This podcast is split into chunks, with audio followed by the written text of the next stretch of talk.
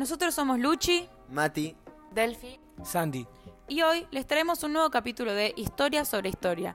En este capítulo vamos a viajar al pasado, a principios del siglo XX, y visitaremos cuatro hermosas ciudades europeas con distintas historias y protagonistas. Allá vamos!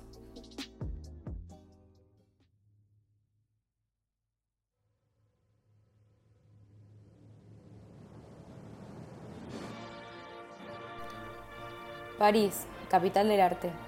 La Belle Époque fue un periodo de tiempo de sofisticación y elegancia entre 1871 y 1914, caracterizado por transformaciones culturales y económicas. Surge la industria del ocio, placer y tiempo libre, por lo tanto se empieza a tomar más en cuenta el turismo y el entretenimiento, el consumo suntuario. Se crean cines, cafés, teatros, óperas, los cuales eran accesibles para determinadas personas de la sociedad.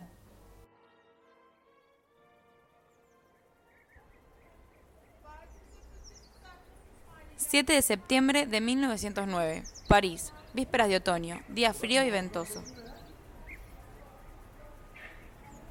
un gusto conocerla, Madame Gisette. Yo soy Elba Station.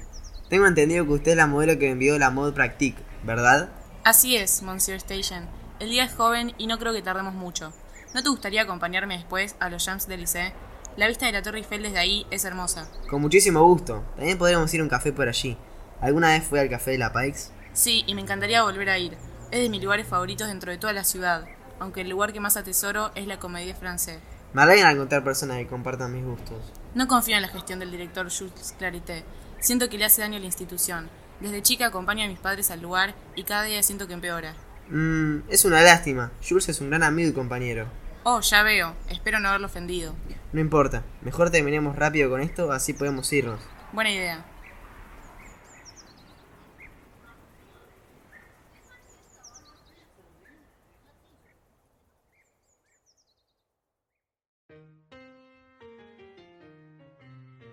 Gran Bretaña. Este periodo se caracteriza por los grandes avances tecnológicos y científicos promovidos por ideas positivistas y capitalistas. Se ven avances en la medicina, como el descubrimiento de los rayos X, la pasteurización y la radioactividad, que provocaron la creación de instituciones dedicadas a la investigación. Aparecen nuevas formas de viajar, como el avión, los coches o los dirigibles, la invención del telégrafo o el teléfono, que consiguió que la comunicación rápida con cualquier parte del mundo fuera una realidad, y nuevos navíos y barcos importantes y revolucionarios como el Titanic.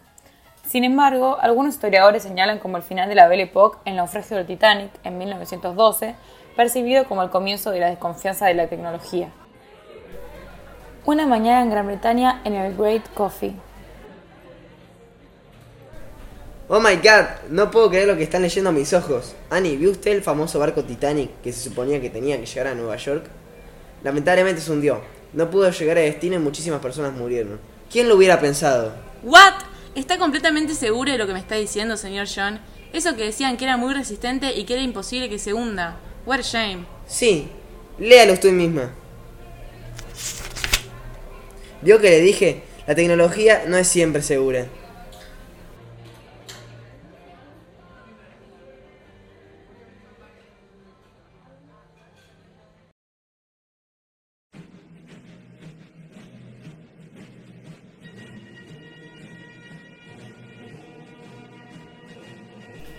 Berlín. Ministerio de Asuntos Exteriores del Imperio Alemán, noviembre de 1910. El coronel Alfred von Waldarcy va a visitar al canciller Berham von Bülow para avisarle de noticias urgentes. Pero primero se cruza su secretario Oswald Freiherr von Richthofen.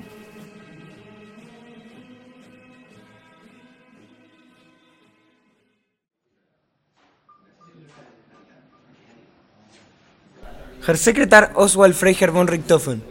De echarle estas noticias al canciller. Nuestros espías en Francia descubrieron que estos planean una invasión en nuestras colonias, en África.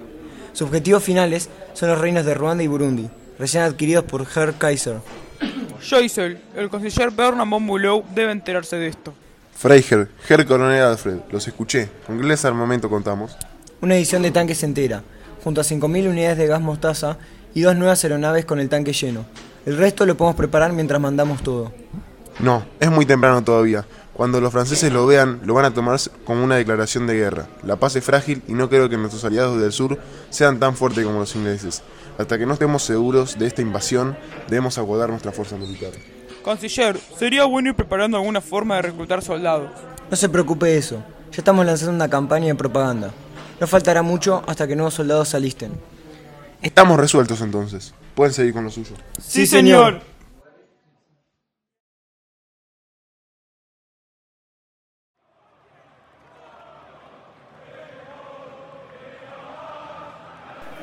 Fútbol Escocia. La Belle Époque fue también la época en la que el deporte se extendió entre las clases populares. El fútbol, el ciclismo y el automovilismo trajeron cada vez más interés gracias también al trabajo de los periódicos especializados que vieron en el deporte la epopeya del hombre moralmente sano y tendido al mito del éxito. El 28 de mayo de 1888, el Celtic jugó su primer partido oficial contra el Rangers y ganó 5-2 en lo que se describió como un encuentro amistoso. El Celtic es considerado uno de los equipos más conocidos de Europa y es el equipo de los que descienden de los inmigrantes irlandeses. Su principal rival es el Glasgow Rangers, ya que el Celtic es el equipo tradicional de los católicos frente a los Sharks, que fue el club de los protestantes y los unionistas en Glasgow.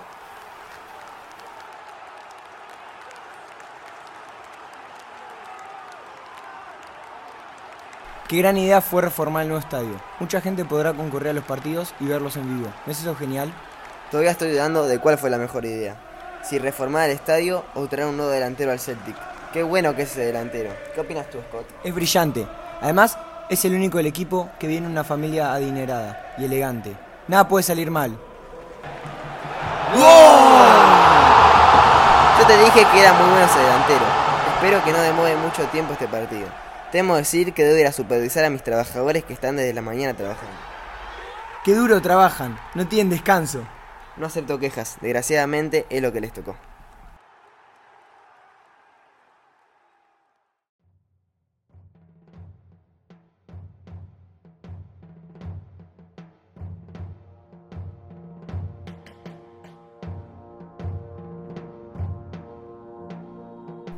Como lo he dicho anteriormente, debido a los nuevos consumos culturales y a la industria del ocio, las necesidades de la gente eran ilimitadas y los bienes escasos.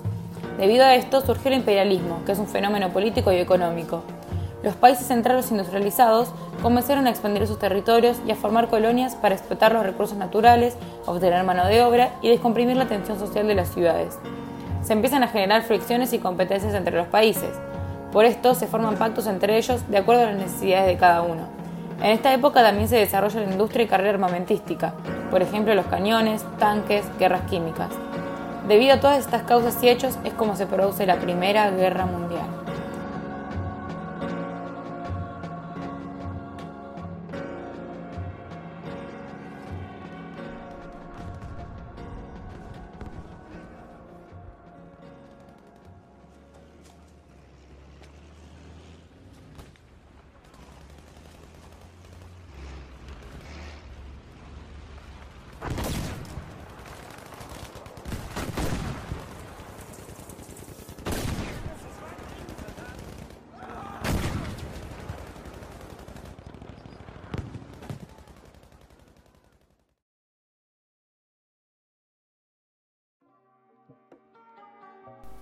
Y así es como concluye el episodio de hoy. Esperamos que hayan disfrutado las historias y se hayan metido en cada uno de los personajes. Nos vemos la próxima.